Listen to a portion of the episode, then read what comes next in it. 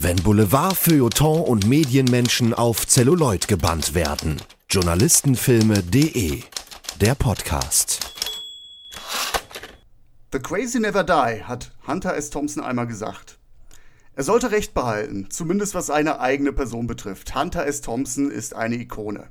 Weil er einen journalistischen Stil, Stil kultivierte, der den herkömmlichen Journalismus durchschüttelte, den Gonzo-Journalismus. Aber auch, weil sein Werk Fußstapfen in Hollywood hinterließ. Allen voran, ganz klar, Fear and Loathing in Las Vegas, ein absoluter Kultfilm. Es gibt aber auch zwei weitere Filme mit Hunter S. Thompson Bezug. Zwei Filme, die etwas unter dem Radar fliegen.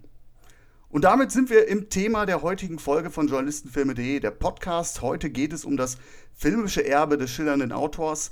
Wir vertreiben röhrende Büffel von der Weide, durchqueren Fledermausland, genehmigen uns einen Rum in der Sonne Puerto Ricos. Ich freue mich, dass neben mir im Cabrio ein Navigator sitzt, der sich hervorragend mit dem Werk des Hunters auskennt. Tom Noga. Hallo Tom, schön, dass du dabei bist. Hallo Patrick, danke, dass ich dabei sein darf. Ja, freut mich sehr, dass wir uns hier auf diesen Trip begeben. Tom, du bist Journalist und Radioautor und in dieser Doppelfunktion wurdest du 2012 gemeinsam mit Monika Künzel für das Radiofeature The Crazy Never Die, die lange Nacht des Hunter S. Thompsons ausgezeichnet mit dem Deutschen Radiopreis. Also ein sehr, sehr klasse Feature, was ich hier wärmstens ans Herz legen kann. Ähm, es setzt sich mit dem Leben des Autors auseinander, seine Vita, seine Station und hat für mich auf jeden Fall die Figur greifbar werden lassen. Ich habe viel aus diesem Feature rausgenommen und letztendlich muss ich auch gestehen, war dieses Feature Inspiration für diesen Podcast. Was ich mich dann so hinterher gefragt habe, Tom, wie viel Hunter S. Thompson steckt eigentlich in Tom Noga? Puh, das ist schon eine etwas schwierigere Frage. Ähm, meine Beziehung zu Hunter S. Thompson ist, äh, ich bin ja ein bisschen was älter. Äh, meine Beziehung ist etwas, äh, ich will mal sagen, also sie, sie, hat sich über die Zeit gewandelt. Ich bin groß geworden mit den, zum Beispiel als Musikzeitschrift der frühen Sounds, noch vor der Dietrich-Dietrichschen Phase, ähm, wo dann eine Art von Gonzo-Journalismus betrieben wurde. Das war aber letztlich nur, ja, die Leute haben da so ein bisschen über sich selbst geschrieben, wie sie da zum Interview fahren. Und die Interviews waren dann, oder dann irgendwo hingeflogen worden sind. LA, London, keine Ahnung. Und ich fand das immer doof und äh, so selbstbespiegelnd.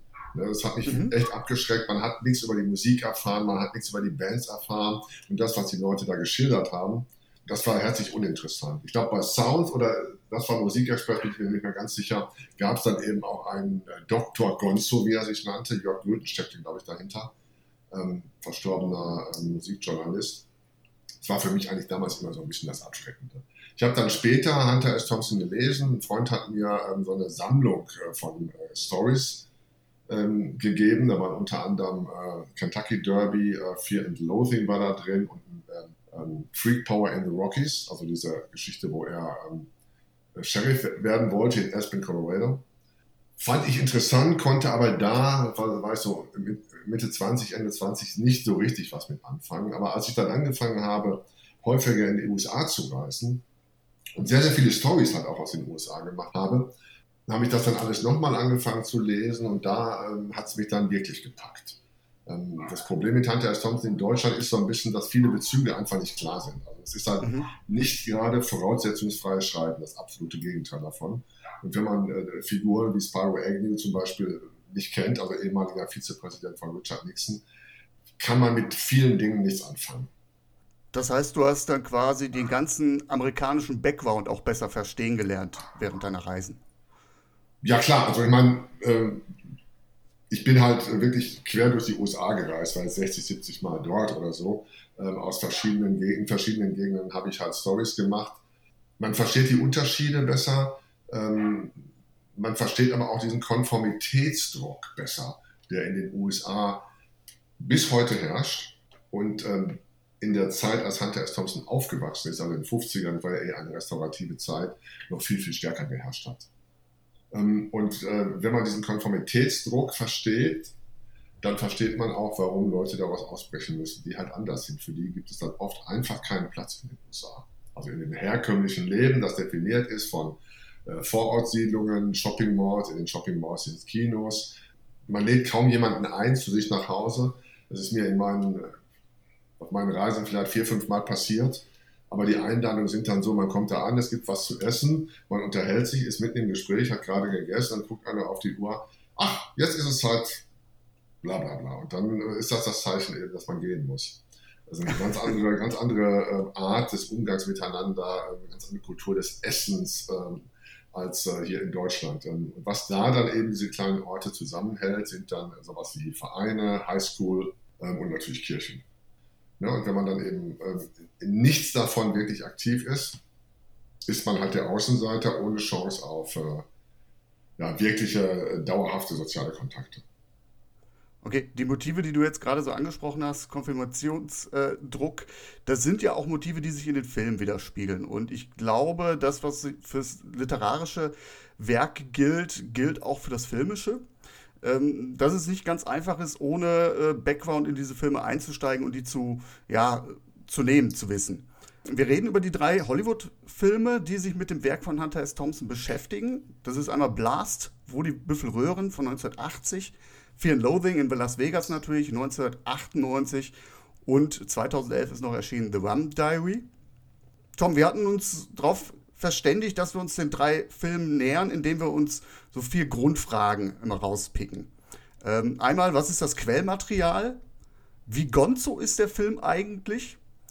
Was hat Hansa S. Thompson eigentlich zu diesem Film gesagt? In zwei Fällen konnte er sich ja äußern. 2005 freiwillig aus dem Leben verschieden, konnte er dann äh, Rum Diary dann nicht mehr miterleben. Und last but not least, was sagen wir eigentlich? Bevor wir mit dem ersten Film einsteigen, sollten wir vielleicht einmal ganz kurz noch definieren, was verstehen wir beide eigentlich unter Gonzo? Wenn wir uns fragen, wie Gonzo ist der Film eigentlich, welche Kriterien setzen wir da eigentlich an? Gonzo ist ja letztlich ähm, eine Unterform des New Journalism. Da muss man vielleicht ein bisschen ausholen. Also Journalismus in den USA ist, äh, die USA haben im Journalismus eine extrem starre Trennung von Bericht und Meinung. Der Bericht ist dann tatsächlich, äh, da und da ist das und das passiert. Der und der sagt. Nächster Absatz, äh, der und der sagt. Er sagt weiter. Äh, jener sagt. Noch einer sagt. Es ist einfach ähm, stilistisch erstmal wirklich nur so runtergerotzt und ähm, tatsächlich nur so ein Gegenüberstellen von Meinungen. Ne? Was unser Freund Donald Trump dann als Choices nennt, ne? bezeichnet. Mhm. Man, man kriegt verschiedene, verschiedene Meinungen präsentiert und kann sich dann aussuchen, welche am besten, äh, welche man glauben möchte, welche am besten passt. Und Meinung ist dann eben der Kommentar. Der New Journalism ist ja letztlich ausgegangen von Truman Capotes ähm, in Cold Blood, kaltblütig, also es ging da um einen äh, Mord in Oklahoma, den er dann ähm, ähm, ja, nachrecherchiert hat. Wobei er da irgendwie so eine, war ja schwul, so eine gewisse homoerotische äh, Neigung zu einem der beiden Täter wohl gespürt hat. Also liest man auch so ein bisschen zwischen den Zeilen. Mhm. Kurz dazwischen gegrätscht, es gibt ja auch zwei Verfilmungen, die parallel eigentlich auch erschienen sind. Ne? Unter genau. anderem mit Philipp Seymour Hoffmann. Vielleicht auch nochmal ein Thema, das man aufgreifen kann hier bei Journalistenfilme.de. Habe ich tatsächlich auch noch nicht gemacht. Solltest du vielleicht. Das war so ein bisschen der Ausgangspunkt ähm, für eine andere Form von Journalismus. Also eine Form von Journalismus, die sich einmischt, die äh, mit einer jetzt nicht unbedingt vorgefertigten Meinung äh, an ein Thema herangeht, aber doch mit einer mit der Idee, etwas sagen zu wollen, etwas selbst erfahren zu wollen und das dann eben äh, rüberzubringen. Das zweite große Buch ähm, des New Journalism war natürlich Tom Wolfs äh, Buch über die Mary Pranksters, The Electric Cool and Acid Test. Mary Pranksters waren so die Keimzelle der Hippies, die sind mit so einem alten Schulbus äh, durch die Gegend gefahren ähm, und haben eben Acid-Tests gemacht. Acid-Test, also LSD, ähm, angenommen. Ähm, Acid-Tests wurden in den 50er Jahren vom, äh, äh, vom Militär äh, und Geheimdienst der USA durchgeführt. Man wollte eben checken, inwieweit LSD jetzt für Wahrheitsfindung in Verhören und so weiter. Mhm. Ähm, MK Ultra ist da so ein Stichwort im Hintergrund. Ne? Genau. Ähm, ja. Ähm, nützlich sein könnte und Leute wie Ken Kesey, der Autor der äh, von äh, Einer Flug übers Kuckucksnest und so eine Art Guru oder Oberhaupt der Mary Pranksters, der war da ein eifriger äh, Teilnehmer an dem Acid-Test und die Idee der Mary Pranksters war eben, hey Leute, das ist so geil, wir äh, machen das für alle. Gute Musik und dann äh, kleine Bohne, bisschen LSD drin und äh, wir haben alle Zeit. ähm, Tom Wolf hat eben darüber geschrieben er hat da schon kapiert, denke ich, dass man über so ein Phänomen nicht schreiben kann, ohne wirklich dabei zu sein. Ja, also diese Trennung, äh, hier der Journalist, äh, da das Subjekt, die ist da schon nicht mehr einzuhalten gewesen. Tom Wolf hat aber so eine formale Trennlinie gezogen. Ne? Er saß dann immer im Anzug mit Krawatte in diesem Bus, um auch so klar deutlich zu machen, also hier ist die Grenze. Also wie in der Wissenschaft so Teilnehmer-Beobachter, dass es doch klar ist, dass es kein, kein Mitglied der Mary Pranksters ist. Genau. Und Hunter S. Thompson ist dann eben den Schritt weitergegangen, indem er nämlich tatsächlich dann Teil der Handlung geworden ist und werden wollte. Und Gonzo war dann letztlich genau das, also ein, äh, eine Reportage über irgendetwas und der Autor ist Teil der Handlung, er treibt sie voran, er lenkt sie in eine bestimmte Richtung. Ich habe bei Hunter immer so ein bisschen ähm, das Gefühl gehabt, dass er weder Journalist noch Schriftsteller ist in Wirklichkeit oder war. Zum Journalisten hat ihm eben so, haben ihm so die, Sekund die Sekundärtugenden gefehlt. Ähm, mhm. Recherchegenauigkeit, ne? ähm, hinterher recherchieren, dranbleiben, ähm, wahrheitsgemäß schreiben.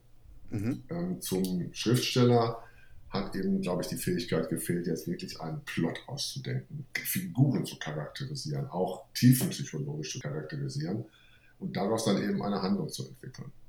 Und insofern war Gonzo für meine Begriffe immer so der, der goldene Weg für ihn, wie er sich, wie, wie er aus beiden, beiden äh, Monkey dann letztlich ein Plus gemacht hat. Aber jetzt deine Definition.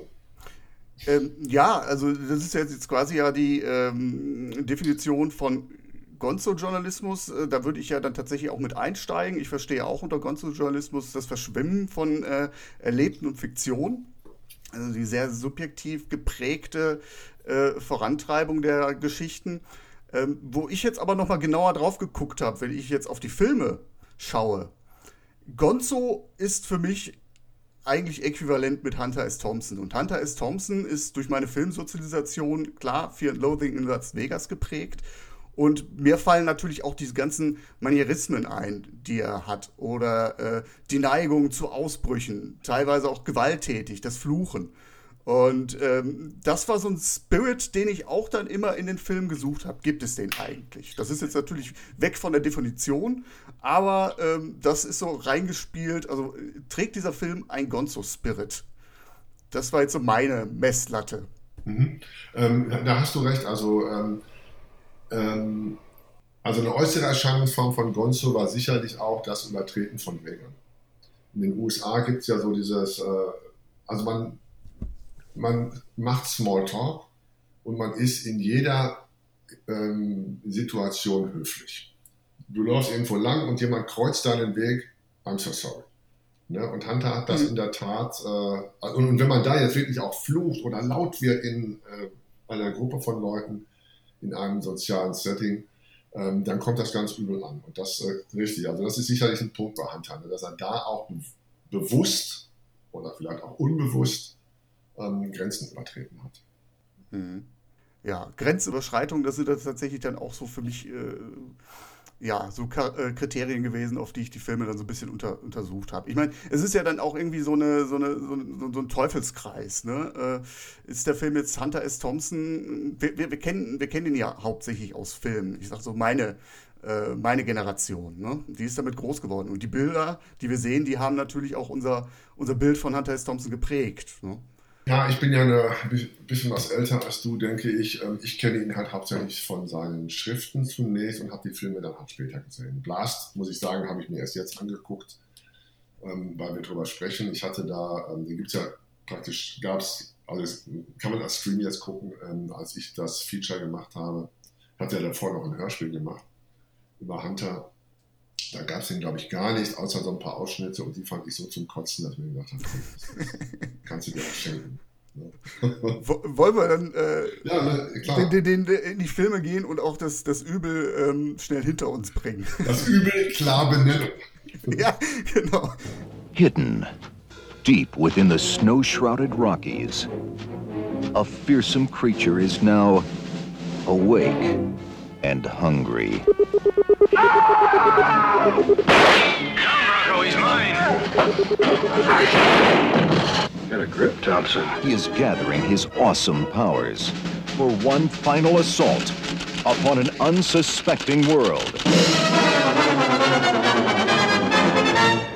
Ladies and gentlemen, meet Dr. Hunter S. Thompson, the legendary outlaw journalist. If you dare. Yeah, okay. Great answers, huh? Vielleicht aber noch einen ganz kurzen Einwurf dazu. Wir werden uns jetzt nicht großartig mit äh, Produktionsnotizen und äh, Entstehungsgeschichte aufhalten. Ich kann dazu ankündigen, es gibt ein Special dann äh, parallel zu diesem Podcast auf journalistenfilme.de und zu jedem dieser Filme habe ich dann auch einen Beitrag, wo es ein bisschen ins Detail geht, wie ist der Film entstanden. Schreibt nichts Falsches. Bitte? Schreibt nichts Falsches. Nicht zu gut, nicht zu gut über Blast. Ja, ich, ich, ich fürchte mich auch schon ein bisschen. Ne? Wenn ich jetzt nämlich gleich zu meinem Fazit komme, ich bin da ein bisschen versöhnlicher, glaube ich. Ich bin interessant, wie du das begründest. Äh, Es interessiert mich, wie du das begründest. Gut, steigen wir ein mit Blast, wo die Büffelröhren von 1980. Regie führt Art Linson. Kein unerfolgreicher Mann, äh, hat sich nachher auf, äh, vor allem als Produzent hervorgetan. Brian De Palmas Untouchables und Fight Club sind zwei wichtige Einträge, aber ähm, nach diesem Film war seine Regiekarriere schon eigentlich quasi beendet. Äh, Schauspieler, beide, die wir erwähnen müssen sollten, das ist dann Bill Murray, der den Hunter S. Thompson spielt. Er spielt auch Hunter S. Thompson, kein alter Ego. Und Peter Boyle als Karl Laszlo, Freund und Muse, aber auch Feind und Störenfried, also quasi ein alter Ego ähm, seines, seines äh, von, von Hunters Freund Acosta. Soll ich mal ganz kurz versuchen, die Handlung zusammenzufassen in zwei Sätzen? Schaffst du das? Ich, ich mache es mir einfach, ich schummel ein bisschen. Ich sag, ähm, Leg los. Also, es, es geht los mit Hunter S. Thompson, der wieder einmal eine Deadline im Nacken spürt. Ähm, die Edelfeder des fiktiven Rolling Stones äh, Gegenstück Blast ringt, verbarrikadiert in seiner äh, Ranch in Woody Creek mit einer Schreibblockade. Und selbst die Drogen, der Alkohol können halt diese Blockade nicht lösen. Und dieser in Stocken geratene Schreibprozess ist dann die erzählerische Klammer von Wo die Büffel röhren. Ja, und der Film ist im Wesentlichen ein Episodenfilm. Punkt. Habe ich es mir einfach gemacht, aber Nö, aber korrekt. Aber schon die Eröffnungsszene mit den Drogen bringt für mich das ganze Dilemma des Films auf den, auf den Punkt. Ne? Erstens einmal äh, ist das, also äh, die Schauspielerführung ist voll zum Kotzen. Also, äh, das ist jetzt etwas hart formuliert. Also, äh, ich alles gut, bemängle hier wird die. Ich, zensiert.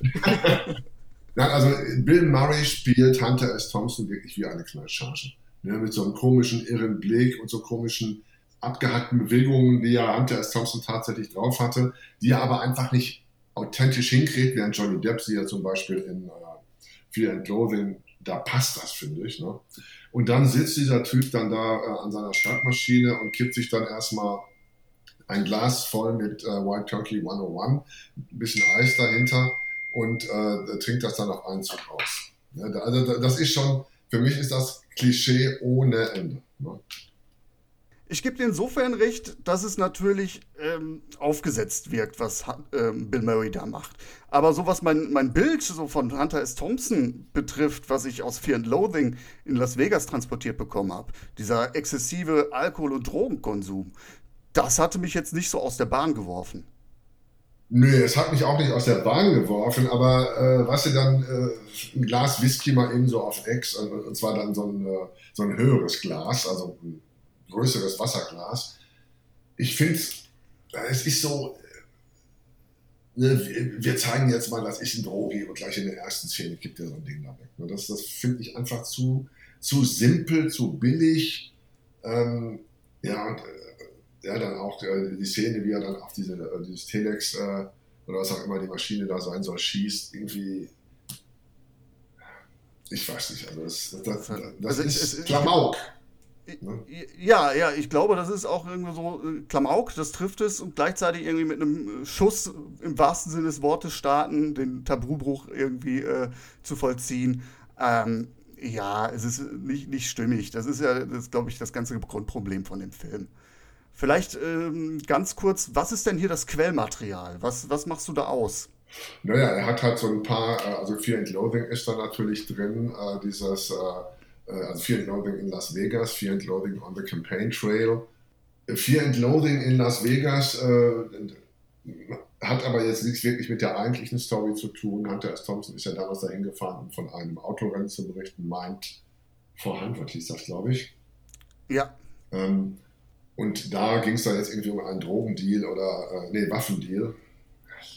Das ist einfach auch, äh, äh ist so eine Mischung, finde ich, und das ist auch, finde ich, kritisierenswert, eine Mischung aus ähm, Geschichten, die tatsächlich passiert sind und absoluter Fiktion, also diese Waffengeschichte. Ne? Dann heißt dieser Typ Laszlo statt Acosta. Ne? Warum eigentlich? Ne? Hat er nicht seinen richtigen Namen? Ne? Warum heißt das Magazin da nicht äh, Blast und nicht Rolling Stone? Äh, entweder ich mache das fiktiv oder ich mache es äh, als äh, Biopic oder Biopic-artig. Das hängt für mich zwischen allem, der Film. Ich bin mal direkt ketzerisch. Nein, ist das dann nicht, los. Ist das nicht Gonzo, wenn wirklich alles verschwimmt zwischen äh, äh, echter Geschichte und äh, Fetzen? Das ist ja Best-of aus den äh, genannten ähm, Werken, die du gerade genannt hast. Äh, muss man vielleicht auch noch den, äh, den, den Rolling Stone-Artikel erwähnen, der auch eine zentrale Rolle spielt. The Banshee Screams for Buffalo Meat. das war ja quasi Thompsons Nachruf auf Oscar Zeta Acosta, ähm, sein, sein Freund und Wegbegleiter also wenn, wenn, wenn du mich fragst, also klar, natürlich ist es ein guter Film, da kann ich vorweggreifen, nein. Aber ist der Film Gonzo? Wenn ich meine Messlatte ansetze mit dem, Verle also mit dem Verschwimmen von Grenzen, erlebten und fiktiven, dann würde ich schon fast sagen, ja. Ähm, nee, würde ich nicht zustimmen. Also ähm, äh, Gonzo ist es ja in dem Moment, wo der, äh, der Autor, der in der Story, von, Hunter gibt es ja so eine, so eine schöne Geschichte, das ist eine schöne Definition. Das ist im Spritz da irgendwie äh, Mescal äh, direkt in die Vene. Ähm, und äh, dann bist du im Grunde der, der Regisseur, der Kameramann, der Darsteller und äh, dann am besten auch noch der äh, Antagonist. Wer ist denn hier jetzt der Autor eigentlich, der in dieser Geschichte ist und sich vorantreibt? Das wäre die erste Frage, die man sich zu stellen hätte. Mhm. Der Regisseur der kann ja nicht wirklich Gonzo sein. Gonzo kann ja dann nur das sein, was sich da um diesen äh, ähm, Typen, also den Darsteller von Hunter S. Thompson, abspielt. Ne? Und nach meiner Definition ist Gonzo auch nicht, äh, ich, ich erfinde jetzt einfach was, eine wahre Geschichte, die dichte ich einfach in der zweiten Hälfte um, da passiert plötzlich was ganz anderes, was mit dem, ne, was gar nichts damit zu tun hat. Also Gonzo ist für mich, ich gehe in eine Geschichte rein, ich finde das Kentucky Derby total kacke, ähm, die besaufen sich wie, wie, wie Hucke und äh, die ganzen äh, Honoratioren äh, sitzen auf der Tribüne und äh, weiden sich so in ihrer Wichtigkeit.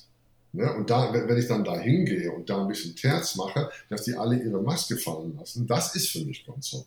Aber hier okay. lässt ja niemand irgendwie eine Maske fallen. Das steht ja auch nicht im Sinne einer äh, höheren Wahrheit, dass man jetzt, äh, ne, denke auch nicht, dass Hunter S. Thompson so eine höhere Wahrheit bewusst hatte, aber ähm, doch, äh, glaube ich, intuitiv. Ne? Er ist irgendwo hingegangen und wollte was. Er wollte was sagen, mhm. er wollte was zeigen. Und das sehe ich in diesem Film überhaupt nicht. Und das ist mein großer Kritikpunkt. Dass der Film plätschert vor sich hin, er ist langweilig, es ist eine Ansammlung von slapstickartigen äh, Szenen, äh, die ähm, wenig miteinander zu tun haben und einfach so aufeinander folgen. Ne? Das ja, ja, also ich sehe im Wesentlichen drei Probleme, die dieser Film hat. Einmal klar dieser komö komödiantische Aspekt, dass man wirklich irgendwie eine Sketchparade abfahren will. Dann Problem Nummer zwei, anders als Fear and Loathing in Las Vegas, äh, der auch ohne Vorwissen zur Thompson-Folklore als wahnwitziger Drogentrip funktioniert, äh, ist, wo die Büffel röhren halt echt erklärungsbedürftig. Wo sind wir jetzt hier eigentlich? Da spielt das eine Rolle, was du gerade gesagt hast. Äh, welche, welche Quelle haben wir tatsächlich? Äh, was ist da eigentlich äh, der Hintergrund? Was will der Film eigentlich mit uns da machen? Was soll die Aussage sein? Also ohne jeglichen Hintergrund, wer sich da in den Sessel schwingt, äh, der, der wird halt auch schnell gelangweilt sein von dieser Aneinanderreihung von äh, skurrilen Begebenheiten. Ja, und äh, das Skript wird halt diesem, diesem Anspruch halt nicht gerecht. Es gibt halt keinen, keinen roten Faden auch. Ne? Mhm. Das ist ja dann auch vielleicht wieder, ich will nicht drauf rumreizen, aber Gonzo, wo du jetzt gerade gesagt hast, ähm, Thompson hat äh, Probleme gehabt, einen Plot zu entwickeln. Das sehe ich hier dann aber auch. Ja, aber nicht, aber nicht, aber nicht äh, jeder, der ein Problem hat, einen Plot zu ent, äh, entwickeln, ist Gonzo. Ja, das, natürlich. ja, äh, im Grunde ja. Wir sind uns ja einig. Äh, Du siehst ihn etwas milder als ich. Ne? Das kann man natürlich auch so sehen, gar keine Frage. Aber ich habe wirklich, ich habe mich durch den Film geschleppt. Und, also ich, also ich habe ja die Voraussetzungen. Und ich fand Ja. den Sterbens langweilig. Sterbens langweilig. Ne? So. Ja, ich, ich, ich glaube auch, äh, da ist dann die Frage nach der Intention, für wen ist dieser Film gemacht? Will man sich an Hunter S. Thompson-Fans richten? Äh, die wird man damit völlig enttäuschen oder hat man völlig enttäuscht? Und jemand, der mit Hunter S. Thompson nichts zu tun hat, der fragt sich einfach, worum, worum geht es hier eigentlich? Was soll der Scheiß? Man fragt sich, wie, wie, so etwas in Hollywood überhaupt, welcher, welcher äh, besoffene ähm, Produzent hat so etwas überhaupt angenommen? Nee, das ist, äh, das ist genau der Punkt, ne? klar. Ähm, also Hunter S. Thompson hat, das war ja Minderheitenprogramm, muss man ja auch sagen. Ne? Ja, Als Typ war der bestimmt auch vielen in den USA nicht so ein Begriff. ja, ja, ja. Ja, für, genau, für wen machst du dann so einen Film? Und wenn du ihn äh, für ein äh, breiteres Publikum machst, muss er anders sein. Und wenn du ihn für ein engeres Publikum, also die Hunter-Fans äh, machst, dann muss er auch noch einmal anders sein. Das ist ja auch Ja. der Punkt. Also es ist, lass uns zum nächsten übergehen. Wir haben viel zu lange schon über diesen Schrott geredet. Vielleicht aber nur ganz kurz, was hat Hunter S. Thompson zu dem Film gesagt? Und das ist eigentlich relativ einfach. Äh, der Film ist a whole pile of crap. ja. Und da hat er Das recht. muss man, da hat er recht, das muss man vielleicht ein bisschen kritisch sehen. Äh, da werde ich nochmal in meinem Beitrag dann äh, nochmal ein bisschen genauer ein, drauf eingehen, wie viel äh, Einfluss hatte eigentlich Thompson auf dieses Projekt. Und ich sehe das ein bisschen zwiespältig. Kannst du ja äh, dich schon mal drauf freuen. Nee, ich würde, ähm, ja, bin ich auch gespannt. Ähm, er war ja als Berater oder was auch immer da ähm, beteiligt. Ähm, Ja, er glaub- hat, er hat zuerst alle, alle Verantwortung von sich weggeschoben und dann nachher, also so was ich so raushöre, ist eigentlich, er hat sich sehr wohl drum gefürchtet, was mit seinem Werk da eigentlich gemacht wird. Er ist ja vorher davon ausgegangen, dass das Ding nie erscheint, weil äh, der nächste Film, über den wir sprechen, Fear and Loathing in Las Vegas, der war jahrelang in der Produktionshölle und er hat einfach gedacht, okay, ich, ich sack die Kohle ein und der Film wird eh nix, weil er sich vielleicht auch gedacht hat, so, das kann man nicht verfilmen oder äh, das will keiner sehen oder was auch immer. Kann sein, dass es das war. Es kann aber natürlich auch sein, ähm, wenn man schon mal Film gemacht hat, dann äh, weiß man halt auch, dass äh, Filme nicht ähm, in der Reihenfolge der, des Plots gedreht werden. Da wird hier mal, eine, ne, die wird ja so ein Drehplan gemacht, der nicht äh, der, der, der Reihenfolge der, der Szenen folgt. Und es ist dann oftmals ein bisschen schwer vom Skript und von dem, was man dann jetzt beim äh, Dreh sieht, ähm, auf das zu schließen, was dabei rauskommt. Ne? Also ich kann mir auch gut vorstellen, dass er da vielleicht, äh, vielleicht hat er da auch schon ge gemerkt, hm, ist doch nicht so dufte, aber das Ausmaß hat er möglicherweise gar nicht sehen können. Ja, ich glaube, es war allen schon sch- sehr schnell klar, dass es kein großer Wurf wird. Das sah auf dem Papier vielleicht ganz gut aus, aber wie du schon gesagt hast, lass uns nicht lange damit aufhalten. We had two bags of grass, 75 pellets of mescaline, five sheets of high-powered blotter acid, a salt shaker half full of cocaine, a whole galaxy of multicolored uppers, downers, screamers, laughers, also a quarter tequila, quarter rum, case of beer, pint of raw ether, two dozen amyls. Not that we needed all that for the trip, but once you get locked into a serious drug collection, the tendency is to push it as far as you can. Fear and Loathing in Las Vegas, 1998, da muss man ja fast keine großen Worte zur Einführung verlieren. Ne? Ähm, das ist der Kultfilm schlechthin, ähm, basierend auf dem Schlüsselwerk äh, von Hunter S. Thompson, Fear and Loathing in Las Vegas. Und das ist halt auch eine wilde Mixtur aus Rauschtagebuch, Reportage, Roman aus der Sicht des alter Egos Raoul Duke. Ähm, das, was sich eigentlich zugetragen hat und was nicht, das, das, das weiß wahrscheinlich wusste Thompson selbst nur. Vielleicht, das hast du ja auch sehr schön in, der, äh, in deinem Feature ähm, äh, dargestellt. Vielleicht sagst du mal ein bisschen was zur Stimmungslage von Hunter S. Thompson, als er sich auf diese Schicksalsreise, äh, schicksalshafte Reise nach Las Vegas gemacht hat. Nee, das war so um 70. Thompson hatte ja lange in Haight Ashbury gelebt, ähm, also im Zentrum der ähm, Hippie-Bewegung seiner Zeit. Haight Ashbury war, und da komme ich jetzt zurück zu dem Konformitätsdruck, über den wir vorhin schon gesprochen haben, in den Jahren, in den frühen 60er Jahren, 65, 66 bis vielleicht noch 67, so ähm, der Ort, wo die angepasste Jugend sich versammelt hat, wobei Hunter S. Thompson da auch schon ein bisschen was älter war. Ne, eben ein Ort, wo man anders leben konnte, wo alle diejenigen, die äh, in, den, in, den 50ern aufgewachsen sind und sich da nicht wohlgefühlt haben, in der Welt, in die sie angewachsen sind, eine neue Welt kreieren konnten. Ähm, das ist dann eben mit dem äh, Summer of Love 67, also als dann wirklich zigtausende dahin geströmt sind, ähm, ist das schon so ein bisschen, äh, da, da war schon über den Zenit oder über den Punkt hinaus, wo das noch authentisch war und mehr war als ein einfach dahin kommen, in den Park pennen und äh, sich Drogen reinpfeifen und ansonsten nichts machen. Und die ganzen Protagonisten sind ja dann weggezogen, also die Mary Pranksters, Ken Kesey irgendwo nach Oregon, die Red for Dead auch und ähm, Hunter S. Thompson nach, ähm, nach äh, Woody Creek bei Aspen, Colorado.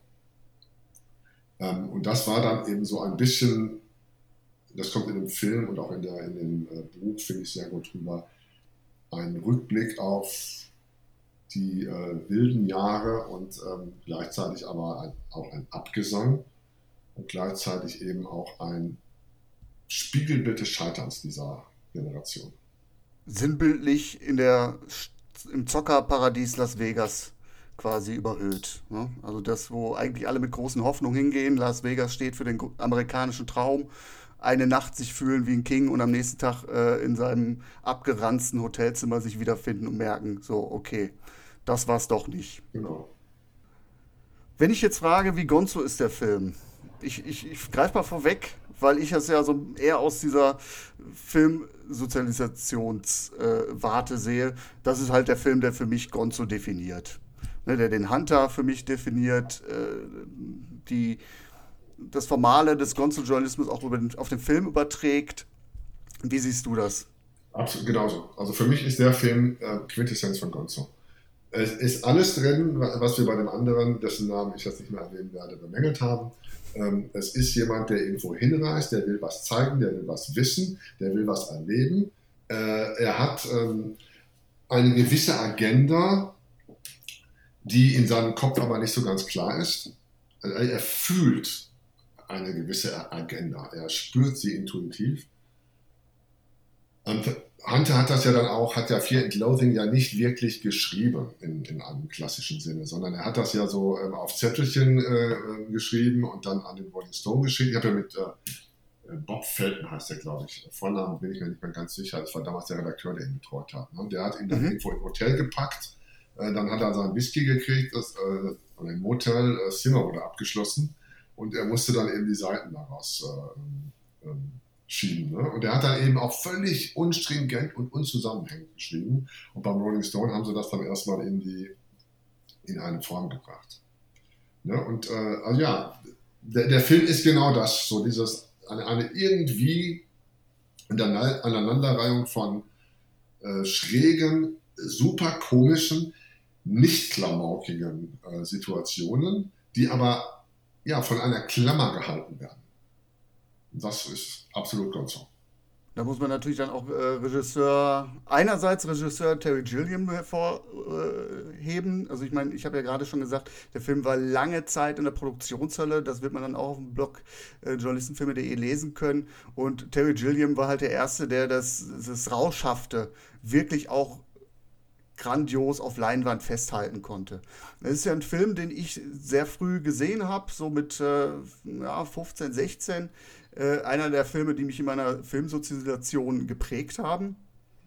Auch wenn ich den Film als Jugendlicher den tieferen Sinn dahinter und den ganzen Background gar nicht verstanden habe. Das ist halt einer dieser Filme gewesen, die man seinen Kumpel zeigt und dann immer zu den besten Szenen hinspult. Ne? Klar, Fledermausland und die Echsen und äh, wenn der Anwalt, äh, gespielt von Benicio del Toro, dann ausrastet und in der Badewanne äh, glaubt, er wird jetzt von einem elektrischen Schlag getroffen. Das sind natürlich auch, äh, also ich habe den damals eher auch als Komödie gesehen aber äh, so funktioniert der Film auch, finde ich. Aber wenn man mal einmal weiß, was eigentlich der eigentliche, die eigentliche Agenda, wie du so schön gesagt hast, ist, dann äh, wird der Film noch größer.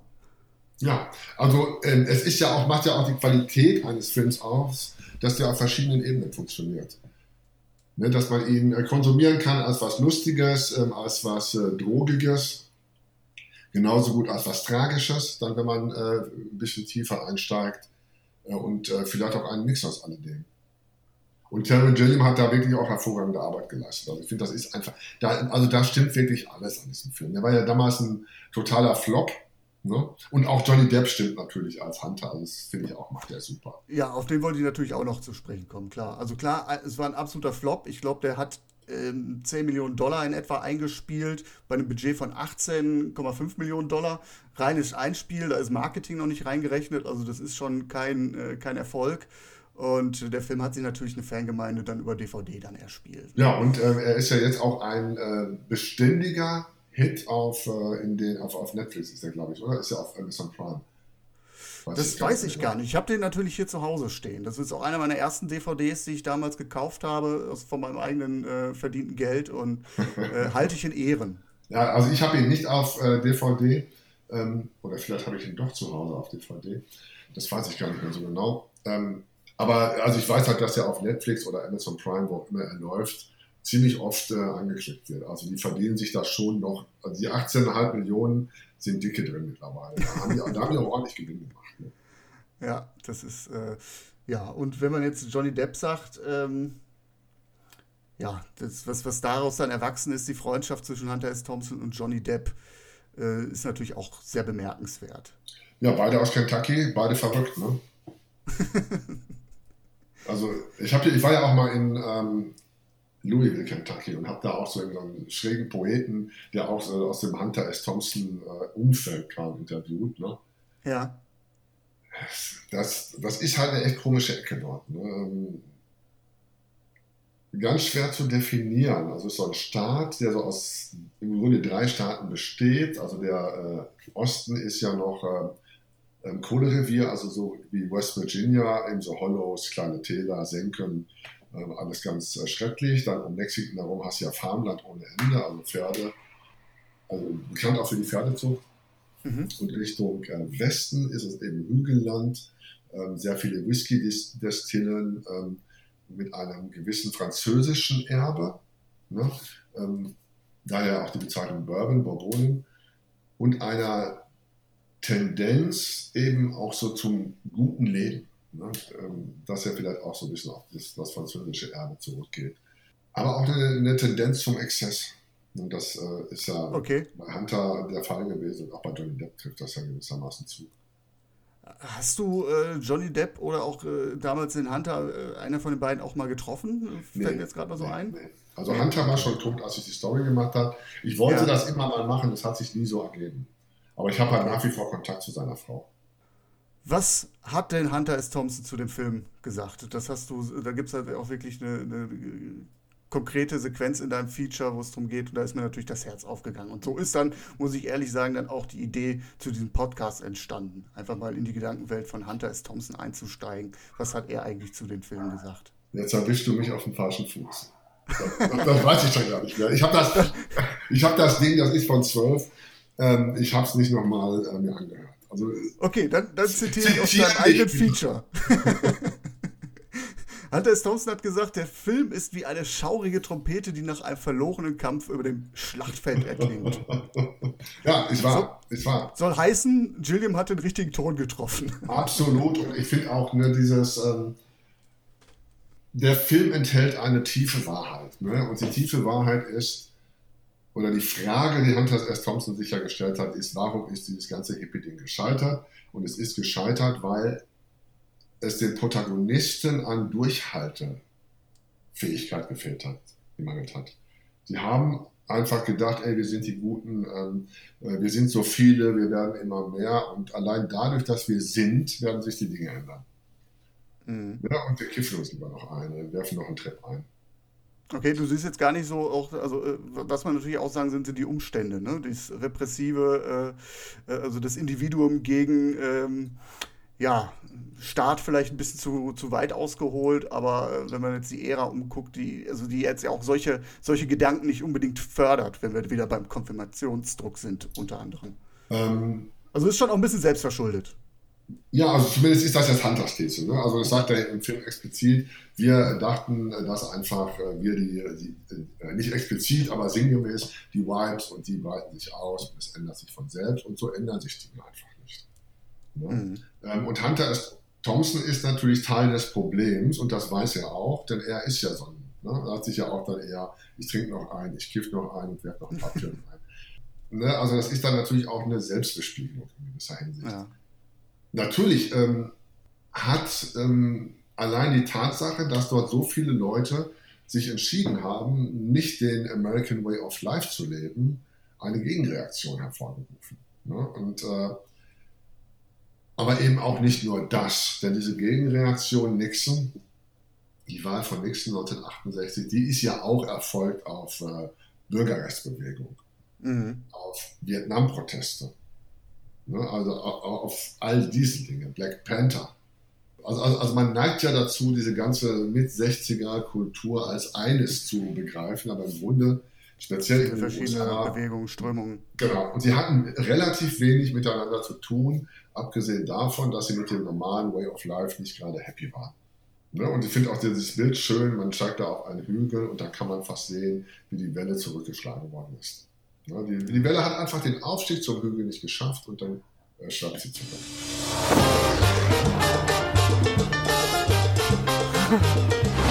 Puerto Rico. I came down here looking for a story. It's called journalism. Your resume, yeah? Don't look so anxious. I wouldn't have paid for your hotel if I hadn't already hired you.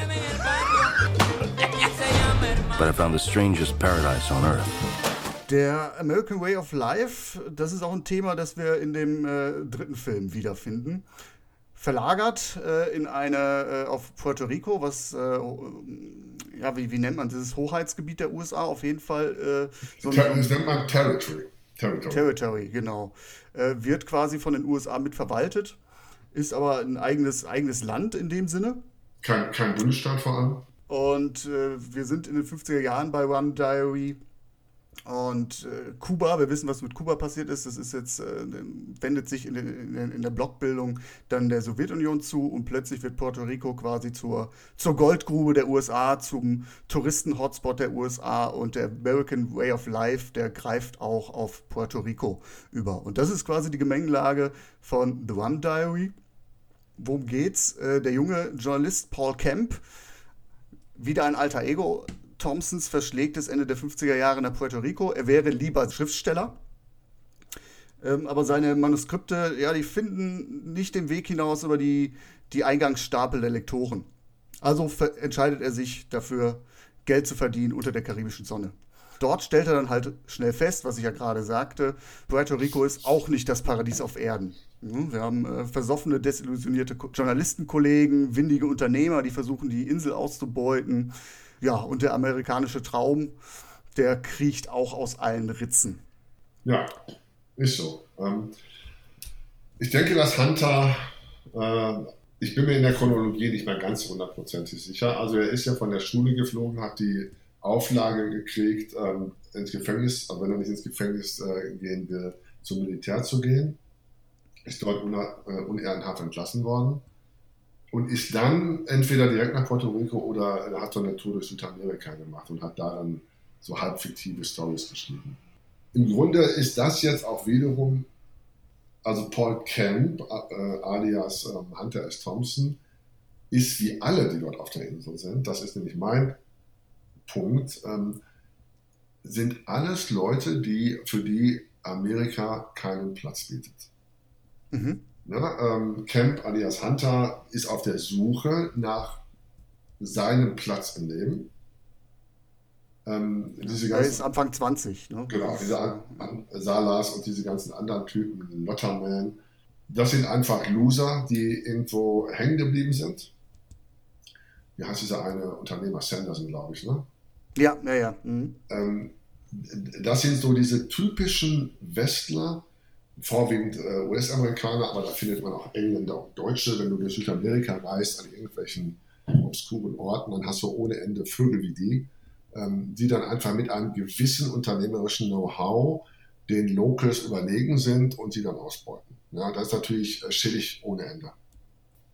da, da will man in keiner Weise teilhaben an dem Ganzen. Genau, den Kontrast sieht man ja hart. Einerseits die Arbeiter, die um ihre Rechte kämpfen und äh, auf der anderen Seite dann äh, die windigen Unternehmer, die sich schön die, die Whiskys und die Margaritas perlen lassen und große Pläne spinnen. Eine Insel äh, zum äh, neuen äh, Ferienparadies machen. Genau, genau. Mit, mit äh, Amerikaner, äh, amerikanische Touristen, die einfach nur äh, in warmen Gefilden weiter in ihren Hobbys frönen wollen, die da heißen Bowling und Trinken, nichts von der Insel sehen, sich auch gar nicht äh, den, den, den ja, Land und Leuten öffnen.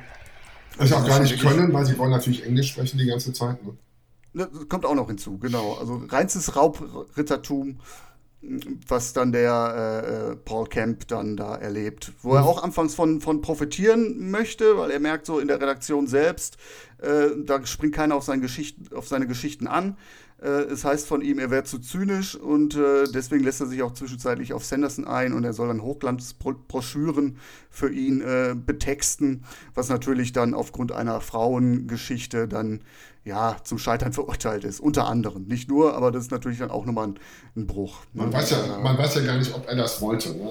Er ist ja auch so ein bisschen der, da finde ich, ist er ein außenstehender Beobachter. Er, er kriegt das Angebot, aber man weiß gar ja. nicht, nimmt er das an, will er das machen, äh, hört er sich, also ich, ich habe da immer so das Gefühl, der hört sich überall alles an und äh, mhm. bleibt an sich jemand, der das nur von außen beobachtet. Ja, ja, würde ich, würde ich, würde ich mitgehen. Vielleicht sollte man da direkt mal dazu sagen, wir haben es hier mit einem Frühwerk des Autors zu tun. The Rum Diary, das hat Thompson mit Anfang 2022 geschrieben und ist 40 Jahre später erst, ähm, ja, so, so erzählt es Johnny Depp, der diesen Film dann auch äh, nach Hunter S. Thompsons Tod dann auch ja, forciert hat und auch die Hauptrolle spielt. Obwohl er da schon äh, deutlich über 40 war. genau, also den, den 22-Jährigen nimmt man ihm nicht mehr ganz ab. Die Geschichte will es so, dass die beiden beim Herumkramen in den äh, Schubladen und in den Kisten von Hunter S. Thompson dieses Frühwerk des Autors in die Finger bekommen hat. Und wenn wir gleich zur Frage kommen, wie Gonzo ist der Film, dann muss man sagen, es ist halt bevor er eigentlich diesen Stil kultiviert hat, erschienen. Und das liest man natürlich heraus. Es ist natürlich hier alles ähm, mit, mit alter Egos versehen oder so, aber soweit ich das äh, beurteilen kann und wie ich es gelesen habe, gibt es für die allermeisten Figuren auch Entsprechung und äh, die, die Erlebnisse, die sind jetzt auch nicht so weit hergeholt, dass man äh, nicht meinen könnte, sie hätten so sich so auf irgendeine Art und Weise zugetragen. Also dies, dieses Raus, Rausschaffte, ne? also mit Fledermaus und Reptiloiden an der Hotelbar wartet dieser Film nicht auf. Das muss man so sagen. Auch die Drogen, die sind noch harmloser. Also eigentlich trinkt er nur. Ne? Ja, ist ja Gonzo. Eigentlich gar nicht. Ne? Aber äh, das jetzt, äh, wenn ich sagen würde. Ich, ich würde höchstens sagen, es sind Spurenelemente seines späteren Stils enthalten. Ja, aber an sich würde ich es nicht als Gonzo klassifizieren. Nee, aber es muss, also im Gegensatz zu Blast, wo äh, dass er, der versucht, Gonzo zu sein und es nicht schafft, oder mhm. versucht, Gonzo abzubilden und es nicht äh, schafft, äh, versucht Run, äh, The Run Diary das überhaupt nicht. Und äh, das finde ich ist legitim. Ich habe auch äh, das Buch immer so ein bisschen, ähm, also Rum Diary und äh, Fear and Loathing in Las Vegas immer so ein bisschen als ja so eine Klammer auch gesehen um Hunters Leben. Also es beginnt mhm. eigentlich, Hate Ashbury beginnt in Puerto Rico. Hunter S. Thompson geht in die USA zurück. Ich glaube, dann ist er direkt nach Big Sur gezogen in, äh, in Kalifornien und von dort dann runter nach äh, San Francisco. Er war die letzte Generation seiner Zeit, die aus dem Land gehen musste, wenn das Land keinen Platz für sie hatte. Mhm. Ne? Und äh, die äh, danach folgenden Generationen, die haben eben im Land dann auch Enklaven gefunden, in, oder Exklaven muss man in dem Fall eher sagen, äh, in denen sie dann eben ihren anderen, ihr anderes Leben, ihren anderen Traum leben und mhm. And Loading symbolisiert für mich das Ende ähm, genau dieser, dieser, dieses anderen Lebensstils. Der danach zwar immer noch möglich war, ähm, es gab ja so Kommunen und, und all so etwas, aber nicht mehr als gesellschaftlicher Entwurf, sondern nur als privater Entwurf. Hm. Ja, man muss halt auch sagen, ähm, dass zu dem Zeitpunkt Hunter S. Thompson ja auch noch ein Stück weit idealistischer gepolt war. Ne? Äh, ich meine, das, das Buch, was er geschrieben hat, hat er mit voller Elan geschrieben, äh, ist dann aber auch abgelehnt worden und deswegen dann relativ schnell gefrustet in der Schublade verschwunden. Ähm, ich habe so ein, ein, ein, ein Problem, so was das Idealistische betrifft in diesem Film. Ob das nicht tatsächlich eine ähm, Idealisierung Hollywoods ist. Vielleicht kannst du da ein bisschen zur Aufklärung beitragen. Es gibt ja eigentlich ein journalistisches Semi-Happy End. Ne, dass Paul Kemp und seine Mitstreiter dann nachher ihrer Verantwortung dann als Journalisten doch bewusst werden und versuchen doch nochmal auf die Missstände, äh, die, die, die, die Amerikaner fabrizieren auf Puerto Rico, ähm, dann anzuprangern. Sie schaffen es nicht. Genau, sie, kommt, sie sind zwar, ab. Genau, die, die ganze Druckerei, da sind die Maschinen schon auch, äh, also die Zeitung macht dicht, die Maschinen sind abgebaut. Also sie haben hehre Ziele, aber schaffen es nicht, weil die Infrastruktur nicht mehr da ist. Und ähm, ich habe mich gefragt, trifft das eigentlich so Thompsons Einstellung zum Journalismus? Du hast eingangs gesagt, er hat sich selbst nicht so als Journalist er, er war, nee, du, du hast gesagt, ähm, dass er für, die jo für den Journalismus nicht die, die sekundären Fähigkeiten hatte. Mhm. Thompson selbst, habe ich gelesen, hat den äh, Journalismus so ein bisschen als Lohn- und Broterwerb gesehen. Er mhm. wollte eher, hat sich selbst sehr eher als Schriftsteller gesehen. Und für ihn war der Journalismus so, so, ein Ticket ins Cockpit der Action. Dadurch hat er die Presseakkreditierung gekriegt und hat auch Zugang gekriegt zu den Orten, worüber er schreiben wollte. Aber so richtig wohl in der Rolle hat er sich nicht gesehen. Und da habe ich mich gefragt, wenn wir jetzt dieses Happy End uns angucken, ist das nicht eine Idealisierung Hollywoods? Im Buch ist es ja anders. Ne? Da hauen die ja alle ab. Und also alle sind gescheitert dort. Ne? Das ist nämlich der Punkt.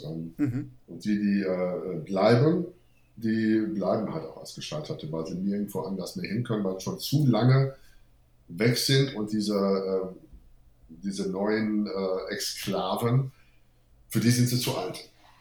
Ja, äh, sehe ich genauso wie du. Also ich denke auch, dass, äh, also ich, es fällt mir schwer, in Hunter S. Thompson jetzt einen wirklichen Idealismus zu sehen. Mhm. Ähm, also ich glaube, dass er immer das, Recht auf, äh, das Herz auf dem rechten Fleck hatte, immer auf Seiten der, derjenigen stand, die ähm, äh, nicht die Macht hatten, aber ja. so ein journalistisches Ethos, ich will was aufdecken, ich will zur Veränderung der Welt beitragen, ähm, das setzt ja auch eine gewisse Reflexion ähm, voraus über Geschehnisse, über äh, gesellschaftliche und politische Zusammenhänge. Und das sehe ich bei Hunter S. Thompson eigentlich überhaupt nicht. Ne? Ich sehe bei ihm ein instinktives auf der richtigen Seite sein, ein instinktives das Falsche ablehnen, aber eben kein ähm, reflektives, nee, reflektierendes Ablehnen von mhm. irgendwelchen gesellschaftlichen, politischen Zusammenhängen. Also insofern Idealismus nein würde ich sagen. Ja. Also ich habe natürlich auch ähm, dann mir gedacht, okay, er ist da halt auch noch jung zu dem Zeitpunkt. Natürlich wird er dann auch, wie du sagst, ein äh, Herz am rechten Fleck geha äh, gehabt haben. Vielleicht hat er auch ursprünglich mal äh, auch noch äh, andere Vorstellungen gehabt, will ich ja nicht ausschließen, aber das Ende, das wirkt wirklich Hollywood-mäßig dran getackert, wie so eine arrangierte Ehe. Das, das passt irgendwie nicht zusammen. Wenn man den vorigen Film so ein bisschen, der sehr melancholisch meandert, dann plötzlich auf diesen äh, Showdown zusteuert. Ja. Und äh, das war ja auch ein Anzeigenblatt, wo er gearbeitet hat. Ne? Also das war ja auch kein Blatt damit für investigative Stories. Das wäre ein falscher Platz. Ne? Sagt der Lotterman auch. Die Leute wollen halt keine schlechten Nachrichten lesen, sie wollen sich eigentlich nur sedieren lassen und hören, dass alles gut ist auf der Insel. Ja, ja genau. Ne? Und, äh, aber das ist natürlich auch, naja, vielleicht ist das halt auch so ein bisschen so der Lernprozess. Ne? Schon eine prägende Medien, Episode. Medien funktionieren halt so. Ähm, ja.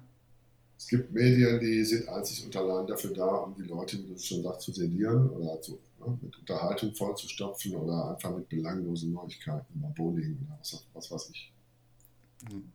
Was sagst du denn grundsätzlich zu dem Film? Bist du da gut durchgekommen? Hast du Spaß mit dem Film gehabt? Ja, also ich fand ihn gut. Ein bisschen auch wie das Buch selbst, äh, dem man anmerkt, dass es ein Frühwerk ist also vielleicht sprachlich oft so ein bisschen noch äh, ungeschliffener, unbeholfener. Ähm, beim Sex explodiert dann immer jemand in jemandem. Ne? Also, also immer die gleichen Bilder, finde ich auch den Film jetzt nicht so mit leichter Hand gemacht. Ne? Man merkt schon, finde ich, dass das eher so eine, so eine schwere Geburt vielleicht war. Mhm. Aber insgesamt finde ich den gelungen. Ich habe mich so ein bisschen geärgert. Also eine zentrale Figur, He-Man, ähm, ist da nicht drin. Das ist so ein, äh, so ein junger, ähm, aufbrausender Choleriker, der der eigentliche Freund von Sheno ist.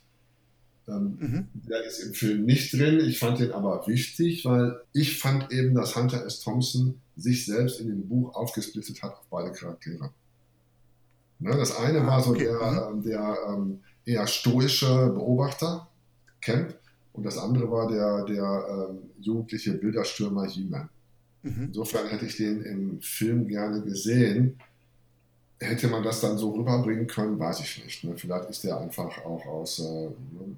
manchmal muss man auch Stories vereinfachen, um sie äh, filmgerecht zu machen. Ne? Das kann schon sein, dass das dann jetzt. Ja, klar, aus dramatischen war. Gründen, dramaturgischen Gründen. Ja, also ich, ich muss sagen, also ich fand den auch schön gefilmt, schön gespielt, Karibik-Flair, das hatte schon sehr was Atmosphärisches. Ich muss aber auch gestehen, ich habe schon auch zwischendurch auf die Uhr geschaut. Ne? Es gibt einige wundervolle Szenen, die Verfolgungsjagd im ausgenommenen Auto, wo Johnny Depp auf dem Schoß von äh, Mike Lewis Poli sitzt und die quasi dann durch die Stadt von San Juan brausen. Ansonsten ist die Story auch da sehr meandernd und zwischendurch versandet sie so ein bisschen bis zu diesem Schlusspunkt, den ich ja gerade angesprochen habe. Ja. Also, Letztendlich kein Totalausfall, aber ich habe mir schon gedacht, so, boah, wenn man das auf dem Papier liest, liest als Produzent, wer sagt denn eigentlich so, wow, das greenlighten wir, das wird auf jeden Fall ein Erfolg? Weil da können wir jetzt spoilern, der Film war auch kein Erfolg. Ja, ähm, und Johnny Depp hat den ja produziert. Also insofern ging es auch nicht äh, wirklich um Geld verdienen, sondern eine Ja. Hommage letztlich. Ne? Hey, Hommage, genau. Ja, also klar, Fear and Loathing ist dann äh, wirklich ragt raus, ne? das muss man klar sagen. Ja, Tom, das war jetzt ein ziemlicher Ritt durch diese drei Filme. Der Kater kommt dann am Morgen danach. Hast du noch Kraft äh, für eine allerletzte abschließende These? Äh, ich soll jetzt eine These aufstellen zu was? Äh, ich, oder, ich, ich, ich, hätte, ich, hätte, ich hätte eine. ja, okay. Thompson und Hollywood, das passt nicht. Auch wenn wir Fear and Loathing Las Vegas hatten, aber es ist doch alles sehr, sehr special interestig. Ähm, ja, kann man sagen. Ich überlege gerade, ob man andere Sachen hätte verfilmen können. Naja, er hat ja in dem Sinne keine wirklichen Romane geschrieben. Ne? Insofern Mhm. ähm, war da nichts, was man hätte ver wirklich verfilmen können, außer Fear and Loathing und Run Diagram. Ja. Und Ähm. da muss man halt nochmal unterstreichen, so wie es verfilmt worden ist, ist es halt auch meisterhaft. Ja. Dafür, was, was, es ist kein leichter Stoff, sowas zu verfilmen und dann sowas hinzulegen. Ja, doch, doch, du hast, äh, ich gebe dir recht, das stimmt. Ne? Also äh, auch sowas wie On the Campaign Trail, wie soll man sowas verfilmen? Aber das liegt jetzt auch da, das ist jetzt wieder meine These, ne? dass Hunter selbst keine Agenda hatte, keine wirklich, nicht wirklich ähm, für etwas geschrieben hat. Er hatte ein Gefühl dafür, was ist richtig, was ist falsch. Und er hat dann einen Stil entwickelt aus seinem, seiner Unfähigkeit, Plot zu entwickeln und äh, seiner äh, Unfähigkeit, äh, vernünftig zu recherchieren. Und das ist natürlich wahnsinnig schwer vermittelbar. Und es ist natürlich auch ähm, ein Produkt der Zeit und aus der Zeit heraus dann lesbar. Ne? Also wenn er dann in Rolling Stone oder später in Playboy veröffentlicht hat, dann war das eben alles in der Zeit und aus der Zeit heraus ver verständlich und verstehbar. Es ist schwer, das in, in eine andere Zeit zu transportieren, gedanklich. Ja, es, es, es, es, gibt ja, es gibt ja beispielsweise, wenn ich jetzt hier an ähm, Good Night and Good Luck von George Clooney Mhm. denke. Das ist ja auch eine Geschichte, die in den 50er Jahren spielt, McCarthy-Ära. Ähm, das sind aber auch Filme, die du mit einem Verweis oder mit einem Wink oder mit einem Brückenschlag in die Gegenwart versehen kannst. Good Night and Good Luck, das war seinerzeit, als die Amerikaner sich mit den verschärften Terrorgesetzen auseinandergesetzt haben und dadurch Freiheitsrechte abgegeben haben ähm, nach 9-11. Ähm, das hast du natürlich bei diesen, bei diesen drei Filmen sehr, sehr schwer. Das sind wirklich, wie du sagst, auch irgendwo Filme, die in der jeweiligen Entstehungszeit der Werke von Hunter S. Thompson verankert sind. Mhm. Wenn du jetzt auf alle drei Filme guckst, bist du, bist du damit zufrieden? Ein Stinker, ein Meisterwerk, ein ganz okayer Film? Ja, ich bin ja auch nicht der, der da zufrieden sein müsste. Ne? Also ähm, ich finde, dass Hunter, äh, also es, es, ist die Frage, was man erwartet. Ne? Erwartet man von den drei Filmen, dass Hunter da jetzt in der Summe adäquat abgebildet ist, dann würde ich sagen, nein. Ähm, fehlen sicherlich ein paar Facetten, fehlen ein paar Stories. Äh, und Blast hätte vielleicht wirklich der Film über Hunter sein können, wenn er halt anders gemacht worden wäre. Ähm, aber es wäre ja immer ein billiger, hätte immer ein billiger Film sein müssen, weil äh, für sowas gibt ja auch niemand richtig Geld. Ich, ich sage einfach, Fear and Loathing ist super und wird immer super bleiben. Ich habe ihn jetzt zum so und so vierten Mal gesehen. Es hat mich wieder amüsiert, es hat wieder Spaß gemacht. Und Drum Diary fand ich äh, wieder okay und auf hätte ich verzichten können. Ich würde sagen, ähm, ja, mir hat es auch wahnsinnig Spaß gemacht heute mit dir, Tom äh, über diese drei Filme zu sprechen. Äh, ein Podcast ganz klar würde ich in Richtung äh, Fear and Loathing in Las Vegas einordnen. ja, mindestens. Ich hoffe, du hattest auch ein bisschen, bisschen Spaß, äh, nachdem ich diese wahnsinnige Anfrage an dich gestellt habe. nee, es war ja, war ja jetzt nicht so viel. Also ich war ja ähm, nie aus dem Thema raus musste mich jetzt noch so ein bisschen, äh, musste mir die Filme nochmal angucken, weil ich die halt äh, länger nicht mehr gesehen hatte. Insofern ich hätte mein, mein eigenes Feature lesen sollen, dann hätte ich auch die Frage beantworten können. Tom, ich, ich danke dir vielmals. Gerne, Patrick. Ähm, wird, wird mich freuen, wenn wir vielleicht doch nochmal irgendwie den Capote angreifen, aber das mal zu einer anderen und gegebenen Zeit. Da bin ich ja nicht so der absolute Fachmann, aber Lance Armstrong hätte ich auch schon was beizutragen. als, als Radsportler früher. Und Radsportjournalist. Alles klar, Patrick. Dann mach es gut und äh, ich lasse das jetzt einfach noch ein bisschen an hier, ne, bis das dann äh, runtergeladen ist. Alles klar. So machen wir das. Ciao, alles Gute. Tom, bis dahin, ciao. Ja, liebe Hörerinnen, liebe Hörer, wer den Rauschmeißer jetzt nicht ganz verstanden hat und sich jetzt fragt, Lance Armstrong, hä, was soll das Ganze? Hier ganz kurz die Aufklärung. Der gute Tom wusste nämlich, dass ich am Folgetag noch eine weitere Episode aufnehme. Und zwar eine Episode, die er wohl möglich schon kennt, weil ich sie zeitlich vorgelagert veröffentlicht habe. Nämlich zur Tour de France. Die Rede ist von Folge 14 zu Stephen Frears The Program, der Lance Armstrong-Lüge, zu der ich den Journalisten Jürgen Kalver begrüßen durfte. Der nächste Radsportfilm, lieber Tom, der ist für dich schon mal reserviert. Das sei hier schon mal gesagt. Was ich auf jeden Fall auch nochmal sagen will und euch ganz, ganz, ganz dringend ans Herz legen möchte, ist Tom Nogers Feature The Crazy Never Die, die lange Nacht des Hunter S. Thompson, das er seinerzeit mit der Kollegin Dr. Monika Künzler aufgelegt hat. Ein drei Stunden Epos, vollgepackt mit Informationen zu Hunter S. Thompson, seiner Vita, seinen Werken, aber auch zu dem ganzen gesellschaftlich historischen Background der USA. Eine Menge hat der Tom ja dazu schon gesagt in dieser Folge. Dieses Feature geht aber nochmal einige, einige Extrameilen. Trotz seiner Länge, drei Stunden, vergeht die Zeit wie im Flug. Ein starkes Brett, hörte auf jeden Fall rein, zu Recht mit dem Deutschen Radiopreis für die beste Sendung ausgezeichnet. 2012 war das. Auf der Seite des Deutschen Radiopreises ist dieses Feature auch noch abrufbar. Ich serviere euch den Link unten in den Show Notes. Ich habe jedenfalls wahnsinnig viel aus diesem Feature mitgenommen.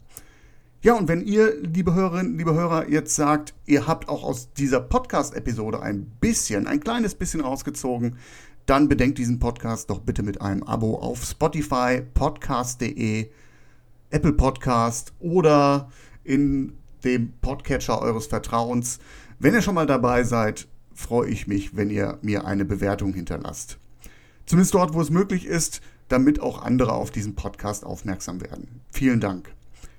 Ja, und in diesem Sinne hören wir uns bald wieder. In der kommenden Folge, kann ich schon mal ankündigen, von journalistenfilme.de, der Podcast, geht es um Vorurteile und Mythen in Kriegsreporterfilmen. Als Gästin darf ich die Kriegsjournalistin und Filmemacherin Düsen Tecker begrüßen. Das wird auf jeden Fall wahnsinnig spannend. Freut euch drauf. In diesem Sinne, bis zum nächsten Mal. Macht's gut. Besucht journalistenfilme.de auch auf Facebook und auf Twitter.